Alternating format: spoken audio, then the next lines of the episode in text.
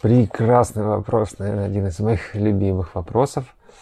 Э, границы, да, как слушать жену э, и в то же время держать границы.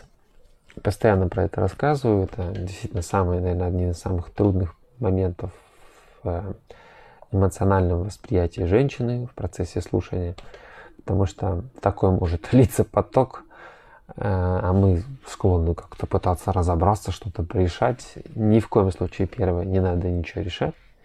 Просто женщина делится с вами своими эмоциями и переживаниями. Это первое. Второй момент. Э, нужно э, учиться слушать, не слушать, да, учиться принимать эмоцию.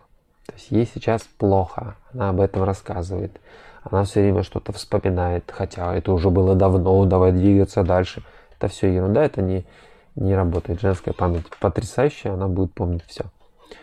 Но чтобы ей это прожить, придется это многократно проговорить. Поэтому э, в процессе слушания, дорогие ребята, мужики, ни в коем случае не слушать слова.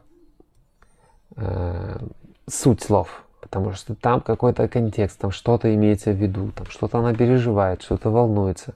И даже если вам говорят, что вы скотина, вы ее обидели, ее не цель сейчас вас